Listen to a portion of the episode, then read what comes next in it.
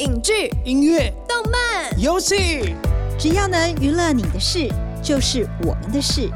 欢迎收听《娱乐住海边》。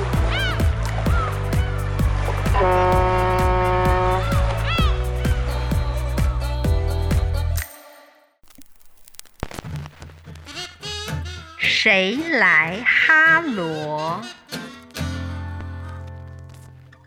大家好，欢迎收听由静好听与静周刊共同制作播出的节目《娱乐住海边》。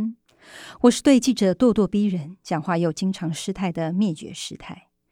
节目开播到现在也有一段时间了，除了采访幕后彩蛋的 bonus 之外，还有专聊动漫的宅宅寻奇，以及日韩异能三小事。今天我们节目又开了一个新的单元，叫做“谁来哈罗”，邀请业界的好朋友们和大家分享在自身的专业领域中的第一手经验和观察。那么，今天“谁来哈罗”的首集 Open 来宾，究竟是由谁来跟大家哈罗呢？那就是集名作家、影评、乐评才华于一身的马新。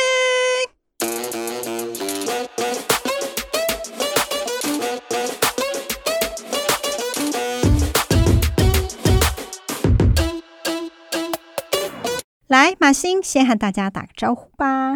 嗯，Hello，大家好，我是马欣。相信爱看电影的人应该都听过马星这号人物。他是作家、影评跟乐评人。他曾经担任过金曲奖、金马奖、金鹰奖、金钟奖的评审。现在呢，也是专职的作家。他的专栏呢，也在《镜周刊》。自由时报、联合报、端传媒等媒体都有固定的专栏，而且呢，他写过《反派的力量》《当代寂寞考》《长夜之光》《阶级病院》等书，都是畅销书。那今天我们邀请马欣来呢，是要让他来聊聊他曾经其实是娱乐线的记者出身，而且长达二十年。他为什么会不顾一切的抛下这个非常资深的娱乐记者经历，成为如今的斜杠马星呢？其实师太呢很早就认识马星了，当然我们在襁褓时期就已经认识。谁呀？然 后谁在襁褓时期？以前刚当娱乐记者的时候呢，就是我是在一间已经现在是已经倒闭的报社叫《大城报》。可不可以现在年轻人就说是什么？到底是《大城报》？可能连听都没听过这样。哦，我我最早的时候还在《醒世报》，那根本就不可能有人听过，那就跑宗教的报纸。《醒世报》是一个什么样的报纸啊？就醒觉的醒，然后世界的事嘛，就是一一个跑宗教的报纸。那时候刚毕业啊，然后就很惨烈，就是刚好碰到报业解禁以后，然后又开始泡沫化。哎，泡沫化以后，我们就开始进去了一家。那时候最好找，就在我们家对面。我就是人追求着是事少又离家近，对，离家近，就是只好遭到报应，就是没领到薪水，这很夸张哎哎！但是像这种宗教宗教报纸，你要进去，他是要考什么佛经吗？还是没有？他没有，他只是叫你写一篇新闻稿，就是。就是好像要你针对一件事情，然后写一篇新闻稿，然后他发现你文字通顺流畅，就可以进去，就可以先试用，试用三个月，然后前三个月是有拿到薪水啊，然后我还要跑过一贯道啦、天主教啦、基督教，什么都跑过。天啊，完全没有办法想象马欣会写那个宗教报道之类的。对啊，刚毕业的话，其实只要附近有好吃的，我都可以。那时候我们认识的时候，你是在我那时候，后来又去了中实网科，然后又去了杂志社，待过青春快递。那时候我们应该是在青春快递，就刘德华四大天王最红的时候。哎，青春快递以前超，我想真的超受欢迎，封面全部都是香港四大天王，真的。现在可能很多年轻人都不知道什么是青春快递，对不对？对，因为他们。因为那时候刘德华已经很难敲到，他们第一本就是敲到刘德华，可见那个时候就是其实是个大事的。那时候香港明星来真的就是大事，真的就类似什么好莱坞明星来那样子的就澎湃。然后后来我就去了时尚杂志，因为朋友介绍，然后去时尚杂志，然后就经就开始经历了白头宫女的生活。他其实我觉得哈，他的书里面或是就对人性的观察，其实都非常的透彻。我觉得这个其实娱乐性应该有很大的帮助，对不对？哦，对，就是因为我其实曾经看过一本小说，它就是在讲说，其实跑线记者有个好处，唯一的好处是你大概两年可以收集到五十个疯子。我那时候突然被激励，因为我本来就是每天厌世想辞职，结果突然觉得哇，原来这个 benefit 是这个东西，然后我于是每天很抖手去上班，这样去结果就去时尚线帮人家弄高跟鞋啊、抹油啊什么的，还有拎海沙当道具。可是无无怨无尤的原因，原来是因为我这两年可以收集到五十个疯子。呃，应该说时尚杂志的娱乐线，嗯，跟娱乐线就是不一样，不太一样，对不对？就是很多时尚杂志的封面，对不对？嗯嗯以前都是就是你的工作，你在时尚杂志做的工作对。可是我那时候是去的是男性时尚杂志，对对对，哦，所以又不太一样。那时候遇到什么光怪陆离的事吗？包括如果是经纪人，因为你知道经纪人通常比艺人还要快膨胀，然后你就发现哇，经纪人不是真的灭绝师太，是像金庸里面的灭绝师太，因为经纪人多半都是女生啊，她画画成那个真正金庸里面灭绝师太的时候，你才发现说。哇，那个李莫愁跟那个 灭绝师太怎么充满了娱乐圈？就就是你知道张牙舞爪，那个比艺人还爱演这样。那有没有什么什么实例来跟我们大家分享一下？那时候对我们来讲，就是大概是当做修行吧，就是、嗯因为那时候曾经很旺过嘛，师太对应该有印象吧？就是我们那时候还没有被大陆抓去一堆人才的时候，大家那时候一副那种每天风生且起、好运来，就是一每天都听到钞票声，尤其是唱片业。那时候碰到的怪异现象，比方说记者会，如果哪一个大牌记者没有驾临的话，我们是不能开始的。我们那时候不是还等过一个半小时，一个艺人在，其实都在同一个饭店，他就是不肯下来，不知道干嘛。好像哎、我好像慢慢的我的那个脑袋好像有有浮哎现了。对，然后那个像是这种大牌记嗯者啊，几大报的大牌记者。迟到一个小时，然后他有一种走红毯，你知道，大门一开，然后我就觉得有一种他结婚还是走红毯的幻觉，就是艺人跟我们通通都屏息以待，说他终于来了这样子，对然后表面上还不能有一种幽怨的气氛，我记得以前就是那个师太刚出道的时候，如果我们去参加妖记者会，魔鬼怪一堆啊。对，如果参加记者会呢，你会觉得说，哎、奇怪，时间到了，为什么还没有开始？对，大家现在是在玩什么比什么这样的？对，然后就哎，十、分钟、二十分钟过去，可能嗯有时候到半个小时。哦，原来是等某大报的对对对，哪一个台驻记者要来到现场才可以，嗯然后才就他就穿着三宅一生第一当季衣服，然后突然之间走了一个红毯，然后想说，我那时候红茶差点喷出来，想说我也不过就是 就到底是在等等记者，还是在等谁人？之类的，然后灯，突然真的亮出来那个，可是那个时候气氛其实是蛮好玩的，就是因为大家就是。宣传他们都是就是然后围弯的那个身躯之类的，然后我们就是一个饼干压噎在那个嘴巴里面，就每个人演各自的角色吧，对。然后那时候台湾唱片业红到就是，比方西门町或者是几家那种玫瑰唱片，前面只要是比方说什么罗密欧或者是郭富城来的时候，简直就是你知道，他们走以后，下面都是女生的鞋子啊，整个哎、大大家会不会不知道罗密罗密欧是谁啊？罗志祥跟欧汉声吧，当时我就觉得说，天哪，就是不知道谁比较疯，你知道吗？真的，对那、哎那时候真的追星族真的超疯狂。我觉得现在哈就是不太一样了，可能追追韩星是比较多。对，追韩星，嗯然后韩星其实也是一个莫名的现象啊，就是他们来这边其实通常都常常常是玩的是新娘抱，嗯就是比方说唱一首歌。然后玩游戏大概长达四十分钟吧，就新娘抱啊，或者是隐形接吻之类的。然后你那时候会觉得这些偶像的职灾很惨，就是比方说你去了十个国家，你都要玩新娘抱，我觉得他们的人生其实很灰暗。我那时候就开始在旁边，我就是像一个那个壁癌上面生的小虫一样，就是觉得说，哇，我今天看到好多人的植栽，这样好赞，就是类似于无聊的生态观察者吧。然后那时候还有碰到那种就是艺人超红的时候的那种奇怪的行为，就比方说他妆化到一半，突然告诉你他要念经啊，哈啊，于是我们就开始驱离，驱离以后就是他开始念念念经，请问是念什么经？就放佛经，然后他在那边包，就是就一边一边化妆一边没有，就是他后来甚至停止了化妆，要专心念经这样子。啊突然之间，对，就就突然为。为为什么他会他会有这样行？他一来的时候有有什么没有啊，他就是弄了弄了一些妆嘛，然后后来发现化妆师的那个让他的眼睫毛画的不好。你知道眼线跟眼睫毛啊这件事情对艺人多重要，就是眼睛可以被扩大一倍嘛。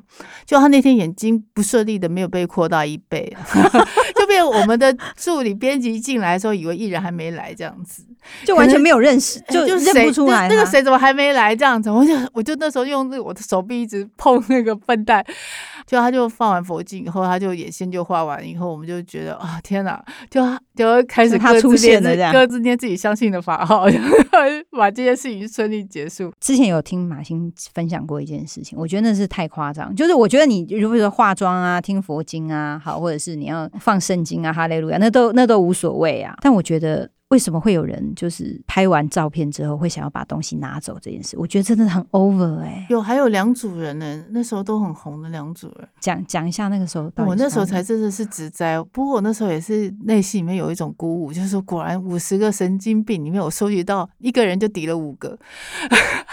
实在功力太强大。那时候他太红了吧，就是通告太多，然后开始觉得媒体亏欠他，就是都是讲是某个呃，我现在在讲的是某个玉女明星，哦玉女明星。她就可能通告毛毛洗这样子，然后有一天她突然觉得说她是在帮我们，不是我们在帮她，我心里想说不就是互帮吗？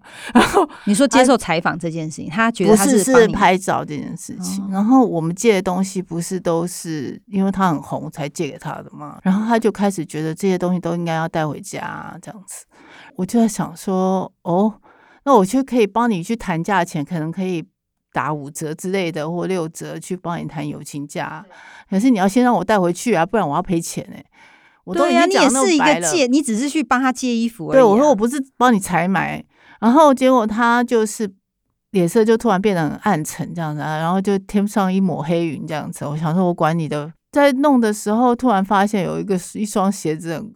Nike 的很贵，然后我就突然想说，哇，我一个月也不知道赚多少，我就吃用了。我其实超级不爱运动，我就用吃奶的力力气横越两条街把它抓回来，冲到那那条街上面就说鞋子还我。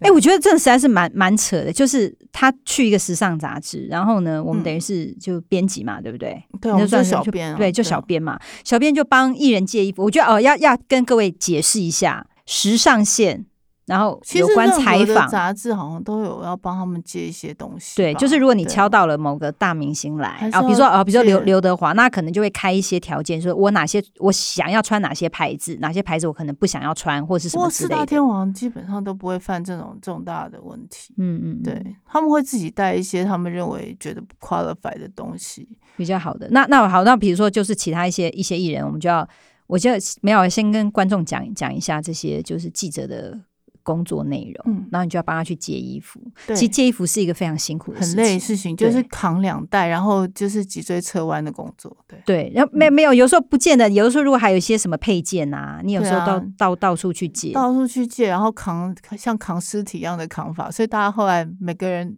每个女生都变得汉子。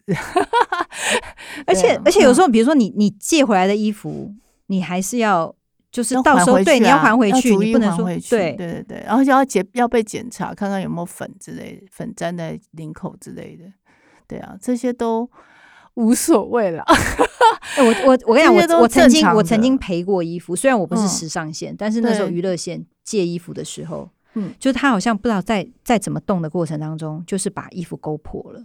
呃，也有我有碰那你就是要过一赔个，然自己后那就是要个赔那时候我们只是在现场说一句、呃衣服好像勾纱了，那个艺人马上脸变了，就说不关我的事哦，因为那件衣服可能很牌子很贵，所以就当下他马上。就是说不关我的事，不关我的事。我们说好，不关你的事。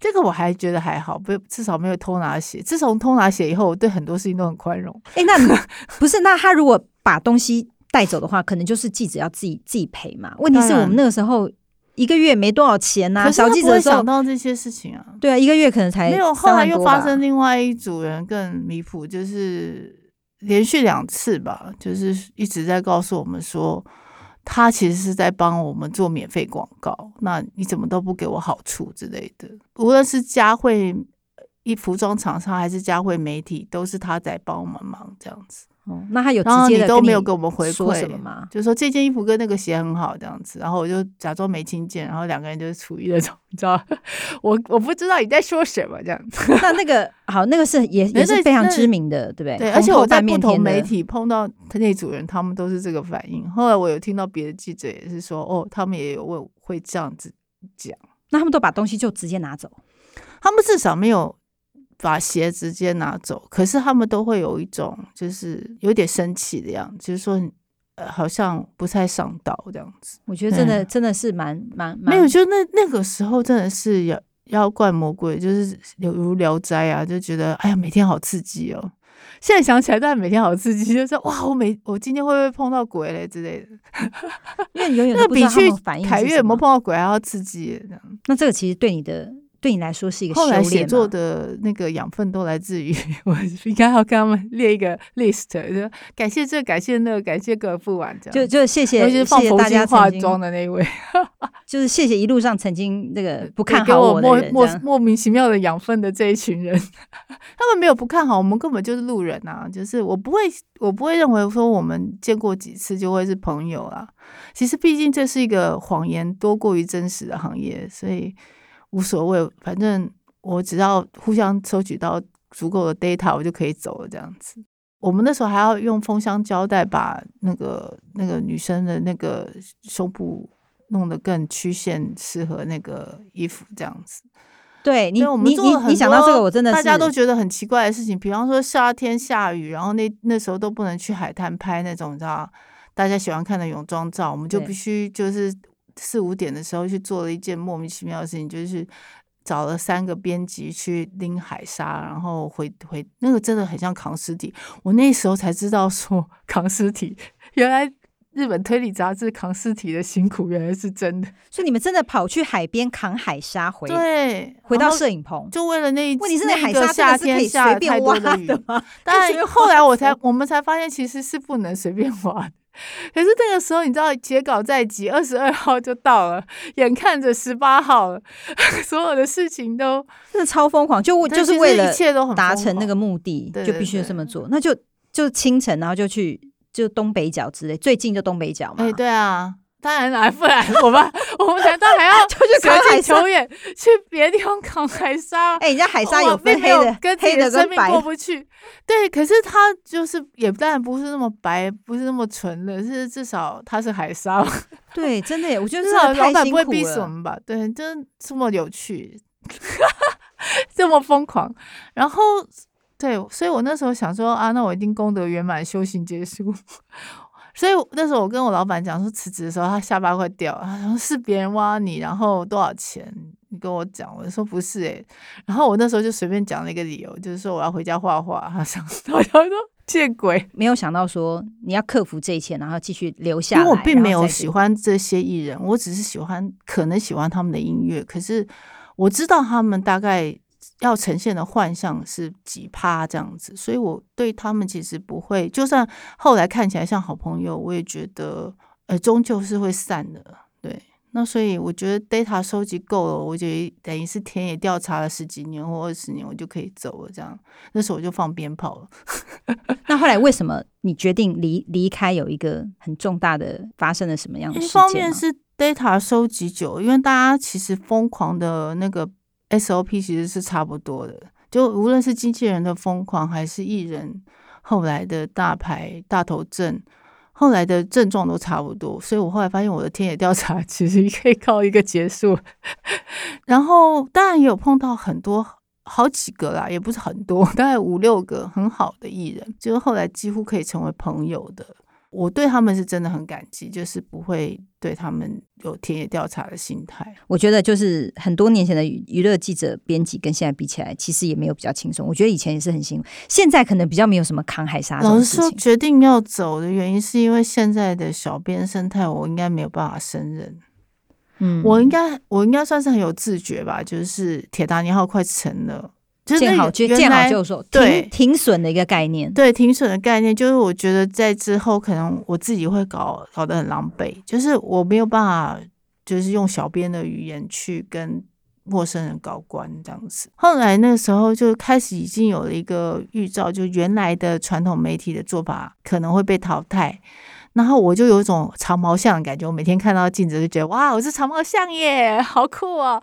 然后，然后开始就觉得，然后因为老板开始暗示说，你一个人都必须往海里面去跟大家一起就是玩乐，要做的事情越来越多了，就是不是只是你写写稿子，然后不是只是去敲棚拍，嗯嗯嗯然后不是只是敲奶这件事情，对对对，就还要越做越多，可能要进社群之类的。哎，进社群，然后真的悠游在社群里面，跟陌生人当做好朋友聊天这样子。然后，可是我又不行，我连好朋友我都没办法这样聊天。于是我大彻大悟，想说，那我就走向真正的灭绝师太的道路，就是我过着我的孤单的生活，不要去打扰别人比较好。然后我就毅然决然就离开了。就是铁达尼号要弄的时候，我就抱着我的救生圈，就噗噜就就就走了。这样那除了这些光怪陆离的事情之外啊，马信你在跳船之前，是不是有遇到过一些暖心的艺人，曾经对你做出一些事情，让你非常感动的？有哦，其实不少，还例如那个像哎，停，等一下，嗯，我觉得啊吊人胃口呢是师太的专长。大家想知道是哪些艺人让马信觉得感动吗？请锁定下集《娱乐住海边》，谁来哈罗？感谢听众收听，也请持续锁定由静好听与静周刊共同制作播出的《娱乐住海边》，我们下次见。想听爱听，就在静好听。